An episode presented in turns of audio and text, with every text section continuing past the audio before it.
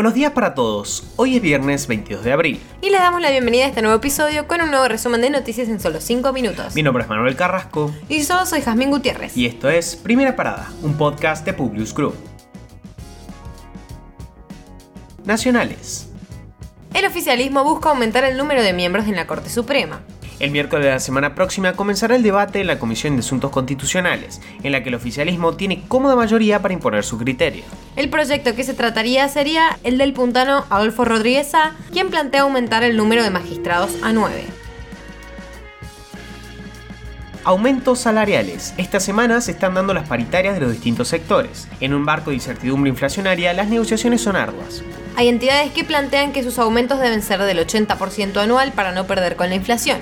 El panorama no es el mejor en cuanto a lo que se espera de la economía y en base a eso se encuentran las disputas. El más reciente arreglo fue el de los empleados de comercio, quienes cerraron un aumento del 59,5% y un básico de 139.000.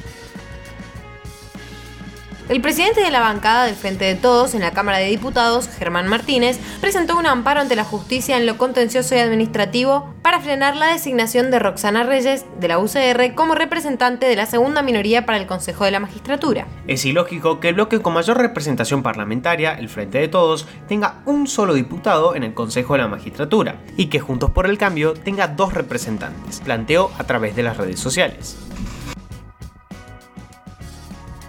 Volkswagen lanzará su primer auto eléctrico en Argentina en un futuro cercano. Todavía no hay fecha exacta confirmada, pero ya se sabe que llegará al país el primer modelo 100% verde. Los dos modelos eléctricos con chances directas de llegar a los concesionarios de la Argentina son el ID.3 e ID.4. Ambos se producen en Europa, pero llegarían con beneficios arancelarios por su motorización ecológica. Sergio El Cunagüero fue elegido para entrar al Salón de la Fama de la Premier League fue uno de los ocho seleccionados para este 2022. Cabe destacar que la Premier League nació formalmente en 1992 y el Salón de la Fama, inaugurado un año atrás, es el mayor honor individual que se le puede dar a un futbolista que pasó por ese torneo, según aclaró el propio sitio del certamen. Internacionales. Joe Biden anunció la prohibición de todos los barcos vinculados a Rusia en puertos de los Estados Unidos. Además, enviará otros 800 millones de dólares en ayuda militar para Ucrania y dijo que ayudaría a las fuerzas de Kiev en la lucha contra las fuerzas rusas en la región del Donbass. Mencionó que la unidad entre Estados Unidos y sus aliados en apoyo de Ucrania está enviando un mensaje inequívoco al presidente ruso Vladimir Putin. En medio de una semana difícil, luego de varios traspiés, le tiraron un piedrazo a Gabriel Boric durante su primera gira por el interior de Chile. El episodio activó los protocolos de seguridad del presidente. Sus escoltas intentaron resguardarlo y fue trasladado luego a la gobernación de Coquimbo, donde se constató que no había sufrido lesiones. No quedó del todo claro si el proyectil impactó en el cuerpo del mandatario, pero un hombre de 31 años fue detenido por el incidente.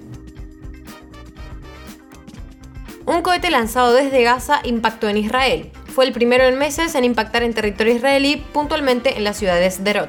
Afortunadamente no hubo heridos. Unas horas después, el ejército informó que terroristas dispararon cuatro misiles desde Gaza a Israel.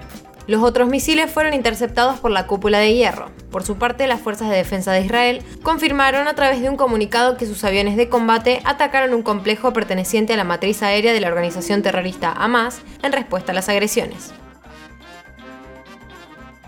Objetivo Urano. Una misión robótica orbital a Urano figura como la misión prioritaria encomendada a la NASA. Según la Agencia Espacial Estadounidense, la misión Uranus Orbiter and Probe llevaría a cabo una gira orbital de varios años para transformar el conocimiento de los gigantes de hielo en general y del sistema de Urano en particular a través de sobrevuelos y la entrega de una sonda atmosférica.